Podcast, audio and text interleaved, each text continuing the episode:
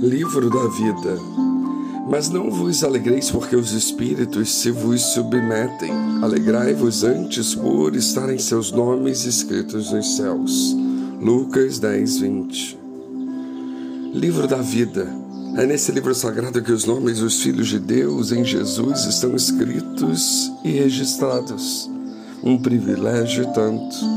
Quando nós oramos a Deus por salvação por intermédio de Cristo Jesus, nós pedimos a Ele que escreva o nosso nome no livro da vida. Essa é uma parte importante da oração de entrega a Deus, feita por qualquer um de nós, que aceitamos, entendemos o amor de Deus em Cristo Jesus. Atendido um chamado de púlpito ou em particular, em qualquer outro lugar, não importa o modo, a grata oração inaugural que nos torna filhos de Deus em Jesus é essa o pedido que nos aproxima de Deus, Pai, e nos eleva aos céus. Um marco em nossas vidas, um divisor de águas, alívio e refrigério pelo caminho. Não caminhamos mais sós, Ele está do nosso lado e nos carrega se nos faltarem forças.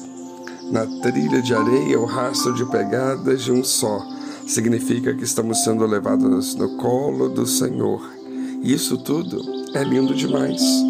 No contexto do verso, o Senhor Jesus enviou os seus discípulos de dois em dois à frente de si mesmo, a lugares onde ainda deveria ir para curar enfermidades, expulsar demônios e anunciar-lhes que era chegado o reino de Deus.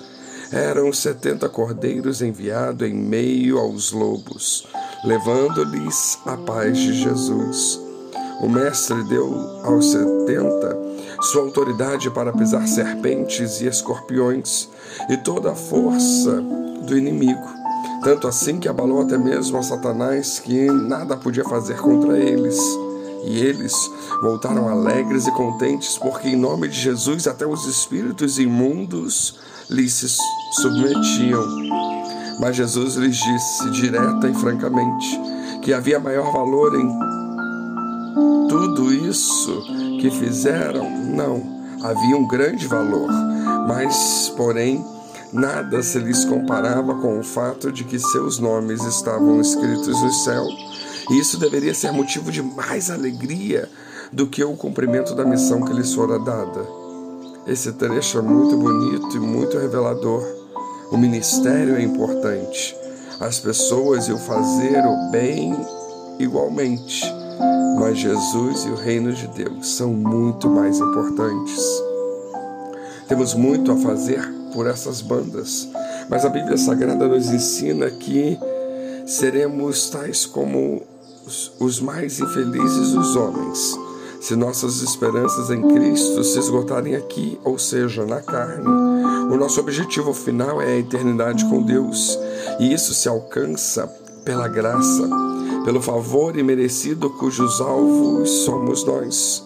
Quando o livro da vida for aberto pelo Cordeiro, ai, que o nosso nome esteja lá em grandes letras garrafais e bem nítidas, para evitar qualquer dúvida ou engano. No entanto, nesse meio tempo devemos servir a Deus conforme os nossos dons, ajudando os necessitados, sendo fraternos e cordiais, piedosos, misericordiosos, justos, íntegros e cientes sempre de que somos pecadores. Tal ciência continua e sempre presente nos trará para perto de uma das maiores bênçãos de Deus, por Ele proporcionada aos seres humanos a humildade. Cada intervenção nossa em nome de Jesus nesse lado de cá torna melhor ou facilita a vida de alguém, o que nos dá satisfação imensa de dever cumprido, tal qual a missão dos 70. Sim, há muito a fazer, mas não podemos os colocar como salvadores do mundo. Essa tarefa que só foi e é possível a um homem, Jesus, o Deus homem. Ele nos disse que juntos seríamos fortes e faríamos mais do que ele fez. O primeiro requisito para fazer obras maiores do que Jesus é estar vivo na carne. O segundo é o trabalho em equipe, no corpo de Cristo, no povo de Deus. E individualmente, nós somos fracos e frágeis, contudo, quando todas as formiguinhas trabalham em conjunto, o sucesso é garantido.